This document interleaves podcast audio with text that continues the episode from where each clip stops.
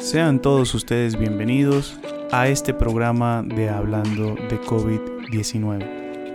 Y sí, hemos estado bastante ausentes por estos lados, pero quiero que sepan que ha sido debido a la gran demanda de trabajo que hemos tenido. En general, gracias a todos sus mensajes por eh, solicitar más de estos podcasts y por eso he decidido hacer un resumen respecto a lo que fue agosto del 2021 para todo el concepto de investigación de COVID-19. Así que sin más preámbulos, comencemos. La pandemia del coronavirus. Se podría confundir el COVID-19 con un simple resfriado. La pandemia del coronavirus. Los expertos esperan un aumento aún mayor de los casos. Todo el mundo habla del coronavirus. Pero todos sabemos que no es lo mismo hablar que explicar. Así que comencemos. Y el primer tema es bastante relevante porque es un estudio con resonancia magnética nuclear en pacientes COVID-19. Y habíamos visto ya al principio de este año que independientemente de la severidad de los pacientes existía una eh, afección a nivel cardiovascular directa e indirecta en el sistema del paciente COVID-19. Más adelante, más o menos marzo del mismo año, de este año que está en curso, vimos estudios donde ya se descubría de alguna manera en in situ cómo el COVID-19 afectaba directamente a las células cardíacas, inclusive a la unión de todo el proceso eléctrico que tiene el corazón. Sin embargo, este estudio es muy relevante y por eso le he dado, eh, digamos, la forma de apertura, porque no se incluyeron pacientes críticos ni con síndrome de dificultad respiratoria aguda, es decir, aquellos que en algún momento de su enfermedad necesitaron eh, asistencia respiratoria mecánica. Eso es muy importante porque solamente se presentó la hipertensión arterial como, digamos, un factor de riesgo para este grupo. En general, ¿cierto? Se evaluaron eh, con resonancia magnética cardiovascular en pacientes post-COVID que padecían aún disnea en ejercicio. Fueron 22 pacientes versus 16 pacientes que ya tenían enfermedad cardiovascular estructural tipo falla cardíaca y 17 pacientes sanos.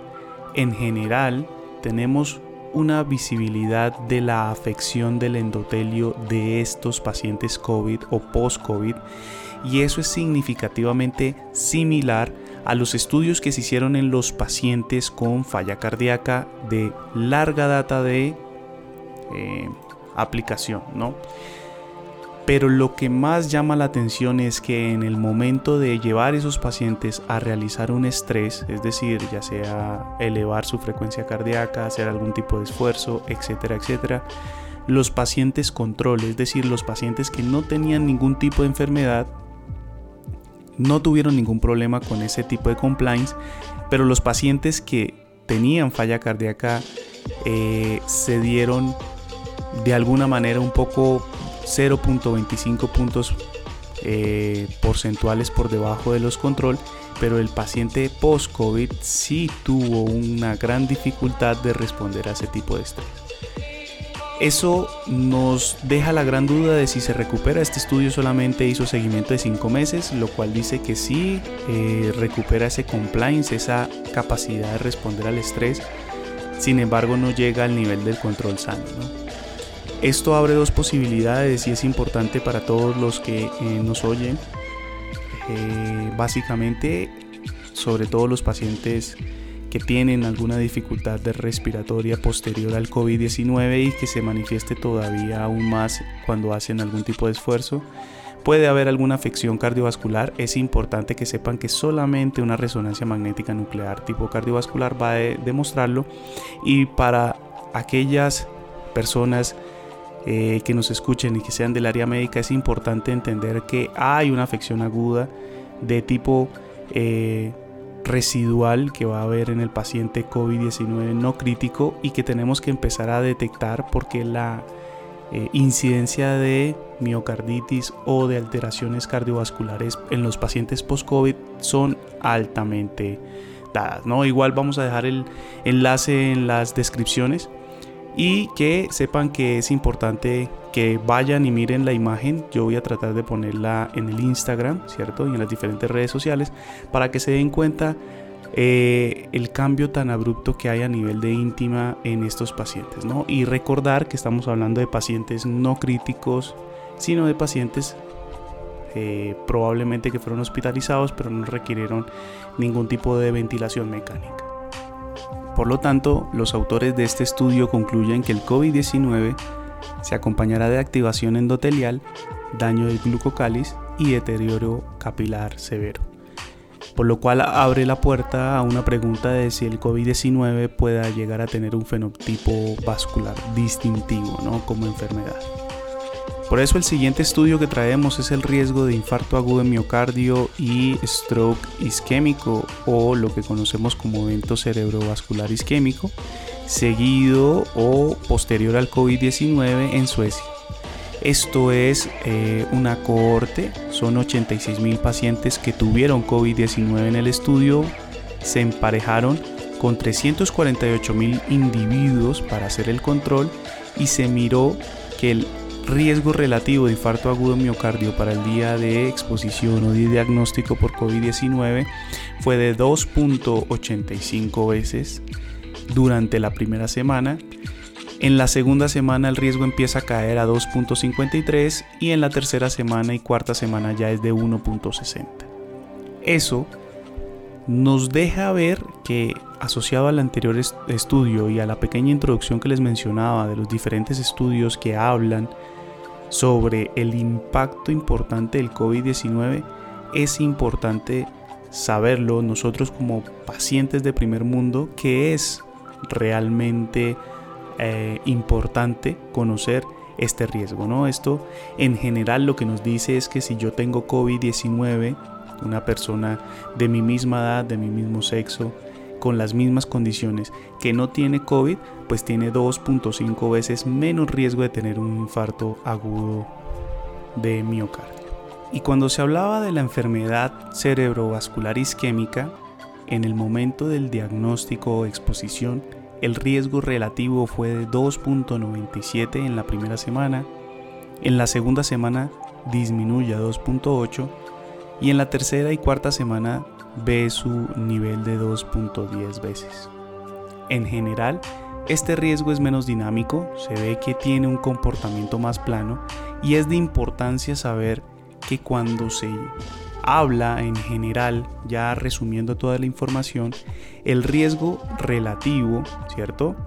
O la razón de posibilidades que se da en el, dentro del modelo del estudio es que para el infarto agudo de miocardio es de 3 veces, 3.4, y para el accidente cerebrovascular tipo isquémico fue de 3.63. ¿Eso qué significa? Significa que si a mí me da COVID tengo 3.4 veces más riesgo de tener un infarto agudo de miocardio frente a alguien similar que yo que no tuviera la enfermedad.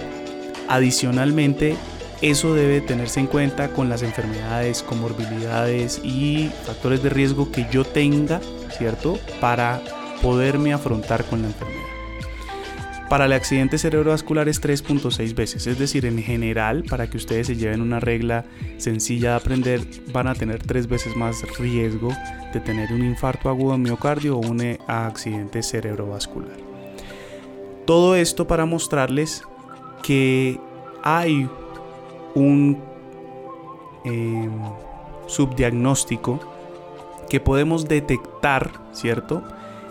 Por parte del cuadro clínico de COVID-19, porque se han visto aumentos de la tasa de infartos agudos de miocardio, inclusive de lo que son eventos cerebrovasculares de tipo isquémico. Entonces, es una oportunidad desde el punto de vista investigativo de empezar a correlacionar un poco más el cuadro clínico y en los pacientes con infarto agudo de miocardio o, los eventos cerebrovasculares.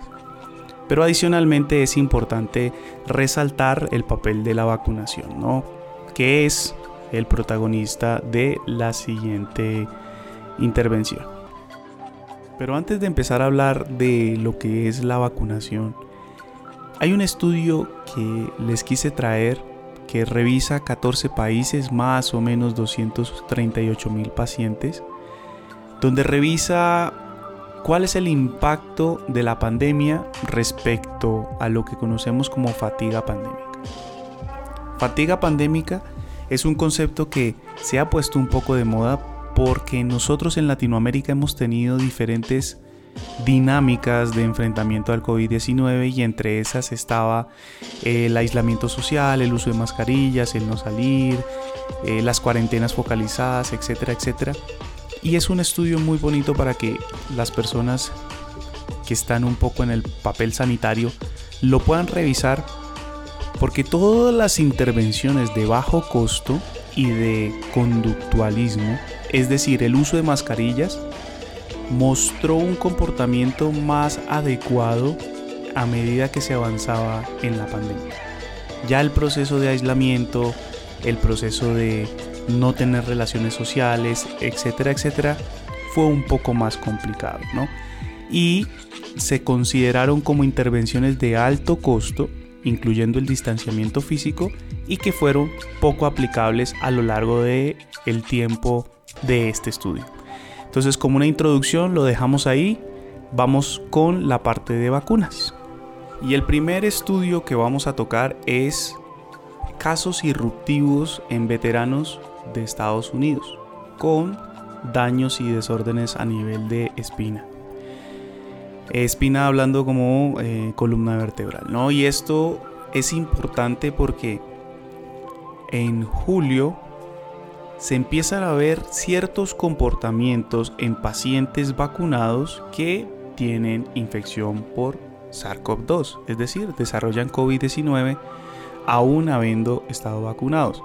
Y esto no es una gran sorpresa porque nosotros más o menos en abril de este año habíamos detectado en la evidencia que en general la duración de los anticuerpos en un paciente que tuvo COVID-19 fue o era de seis meses aproximadamente y que todos los casos de reinfección que teníamos en la evidencia, que eran alrededor de 100 casos, habían sido en ese periodo de tiempo, es decir, seis meses después de la enfermedad. Pero ¿por qué es importante empezar a hablar ya de infección de COVID-19 en pacientes vacunados? Es porque hay un mito o hay mucha niebla mediática alrededor de esto que habla de que la vacuna no protege frente al COVID-19 o frente a la variante de India o que hoy se considera como la variante Delta. En general, tenemos claro que estudios como el que les voy a comentar hablan de que la incidencia en pacientes que están recientemente vacunados es muy bajo, es decir, nunca va a superar el 10%. Este estudio que les comentaba en pacientes veteranos es un estudio de 8.319 veteranos completamente vacunados, ¿cierto? En abril del 2021. Ocurrieron 11 casos en Pfizer, 6 casos en Moderna y no hubo casos en Johnson Johnson, que es la vacuna Janssen. En general, mostrarles que la incidencia de este tipo de casos antes de los 6 meses en esta población de 8.000 pacientes no superó el 10%. ¿sí? Y el 64% de todos los que desarrollaron eh, enfermedad eran completamente asintomáticos. Y bueno, el CDC americano se ha mencionado sobre esto y habla que la incidencia de este tipo de enfermedades es del 0.0082%. Sin embargo, ya existen estudios un poco más cercanos de sitios de cuidado como lo que son los geriátricos, donde muestran incidencias del 0.15%.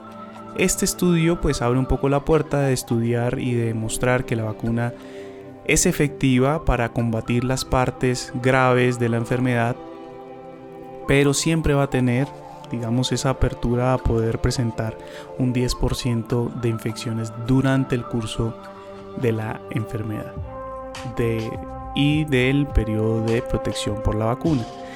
Hay estudios, sí, y en eso sí quiero ser claro, hay un estudio de, de un centro especializado de enfermería en Kentucky donde mostró que la incidencia es del 25%. Allí se están haciendo, digamos, todos los esfuerzos investigativos para determinar cuál fue la causa, cuál fue la razón, determinar eh, las características clínicas de cada paciente para poder eh, entregar esta información un poco más clara, ¿no? Pero en general decirles que las vacunas tipo Pfizer, tipo Moderna, tienen una gran eficacia, una gran eficiencia desde el punto donde la miremos. El tener este tipo de casos irruptivos, como lo está llamando la evidencia, no es significancia para no utilizar la vacuna, porque como ustedes se dan cuenta, en este momento, en lo que estamos viendo en los primeros seis meses de enfermedad, puede pasar la enfermedad, sin embargo, la mayoría siempre van a ser asintomáticos y nos va a brindar cierta eh, memoria inmunológica para lo que sería un caso de reinfección. Y allí tenemos importancia un estudio de Reino Unido que fue eh, masivo de 2 millones de personas aproximadamente revisaban el impacto de las vacunas Pfizer y AstraZeneca cuando la variante alfa era la dominante y posteriormente 811 mil pacientes cuando la variante delta era la dominante.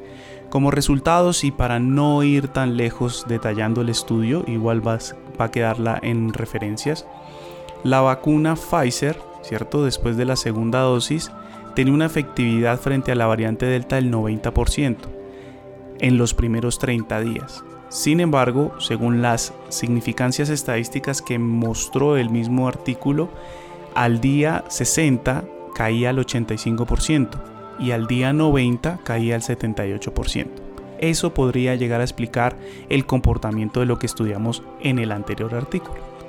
Para AstraZeneca, la efectividad contra la variante Delta era del 69% 14 días después de la segunda dosis y caía hasta el 61% cuando llegábamos a los 90 días. Y hablando de efectividad de tratamiento, New England Journal of Medicine nos da un estudio sobre el plasma convaleciente en pacientes de alto riesgo ambulatorios que parecía prometedor al principio. ¿no? Es un ensayo aleatorizado multicéntrico y ciego donde ellos dan 257 eh, pacientes, les dan el, plasma convaleciente y a 254 pacientes le dan el grupo placebo. Es importante que sepan que todos estos pacientes eran de alto riesgo, pero estaban de forma ambulatoria y la idea era tratarlos eh, de forma ambulatoria, evitando que llegaran a unidades de cuidados intensivos o llegaran a hospitalización. Más o menos los títulos medios de anticuerpos neutralizantes fueron de 1 a cada 641 unidades internacionales. Decirles que la progresión de la enfermedad ocurrió en el 30% del plasma convaleciente versus un 31% en el grupo placebo. Murieron 5 pacientes del grupo de plasma y uno del grupo placebo y eh, realmente no hay una alteración del curso clínico de la enfermedad lo cual es importante que nosotros lo conozcamos porque era una gran intención de, saber si podíamos darle este tipo de tratamientos de forma temprana a los pacientes para evitar su mortalidad. Sin embargo, pues gracias a ese artículo y este estudio, pues sabemos que no previene la progresión de la enfermedad. Y ya hablando un poco de un tema que es muy relevante, que es la mezcla de vacunas, tenemos un estudio de mezcla de AstraZeneca y Pfizer donde miramos si solamente AstraZeneca versus AstraZeneca más Pfizer es eficiente produciendo anticuerpos neutralizantes contra COVID-19. Es un estudio pequeño, 85 individuos, ¿cierto? Con una media de 68 días después de eh, la dosis inicial de AstraZeneca y 17 días después de la dosis eh, AstraZeneca más Pfizer. Todo eso se hace un método de comparación, ¿cierto? De 30 individuos, una media de 21 días después de la dosis eh, homóloga o heteróloga. Y AstraZeneca homóloga aumenta ligeramente la neutralización de la variante Delta, ¿cierto? Pero AstraZeneca más segunda dosis de Pfizer condujo un aumento de 9 veces en los títulos de neutralización frente a esta variante. Sin embargo, si comparamos ese último grupo que es AstraZeneca más Pfizer versus solamente Pfizer con Pfizer, daba como tal títulos más altos contra la variante alfa, beta y gamma. Sin embargo, el utilizar Pfizer como única opción, es decir, primera y segunda dosis, se dio una respuesta inmunológica de anticuerpos neutralizantes más eficientes contra la variante Delta. Es decir, que hay una probable utilización de utilizar la primera dosis con AstraZeneca y segunda con Pfizer para tener una respuesta inmunológica mucho más robusta en los primeros días. Sin embargo, mirando en la proyección del estudio, que fue corto también, no fue a seguimiento de más de seis meses, eh, tenemos de que es más efectivo utilizar Pfizer únicamente. Entonces, en general, decirles que sí se puede usar, los estudios hoy ya están mezclando vacunas, sin embargo, es un campo todavía de zona gris. Para ya ir finalizando, les traigo una especie de resumen de lo que fue el informe del origen del COVID-19 de la Organización Mundial de la Salud y grupos afines.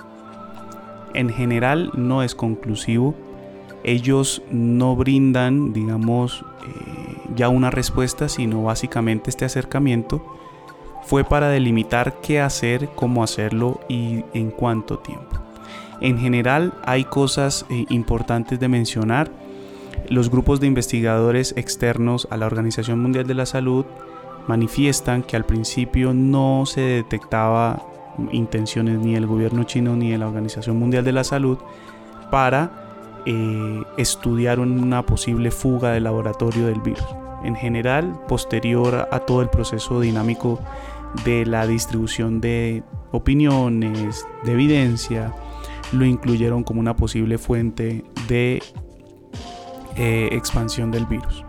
En general ellos mencionan que esto pudo haber estado en circulación mucho antes, es decir, todo el mes de, de, diciembre del año 2019 debido a las tasas altas de consumo de antigripales, de permisos médicos por gripa, de hospitalización de pacientes por gripa y que en general eh, ellos proponen una segunda fase que es la que probablemente se dé más tarde en el tiempo para poder ya darle digamos eh, conclusión al proceso de búsqueda ¿cierto? del origen ¿no? entonces ellos dicen mira no hay digamos pruebas definitivas ni a favor ni en contra de las cuatro vías propuestas, es decir, introducción sonótica directa, que haya habido un desbordamiento de animales salvajes y así haya llegado a la comunidad, o tres vías indirectas de introducción,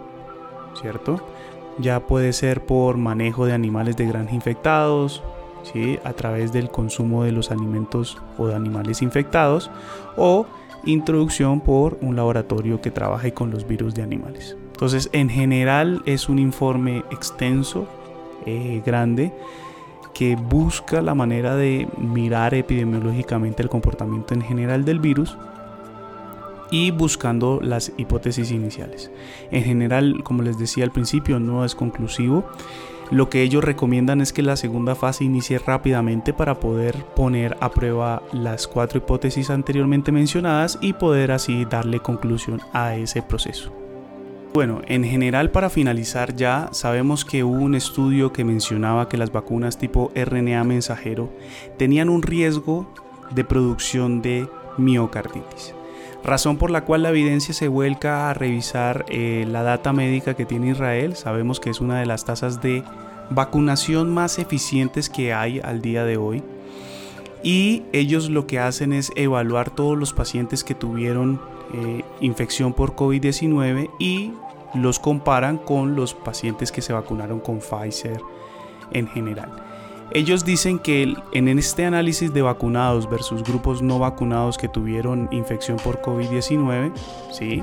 se dio una medida de 884 mil personas.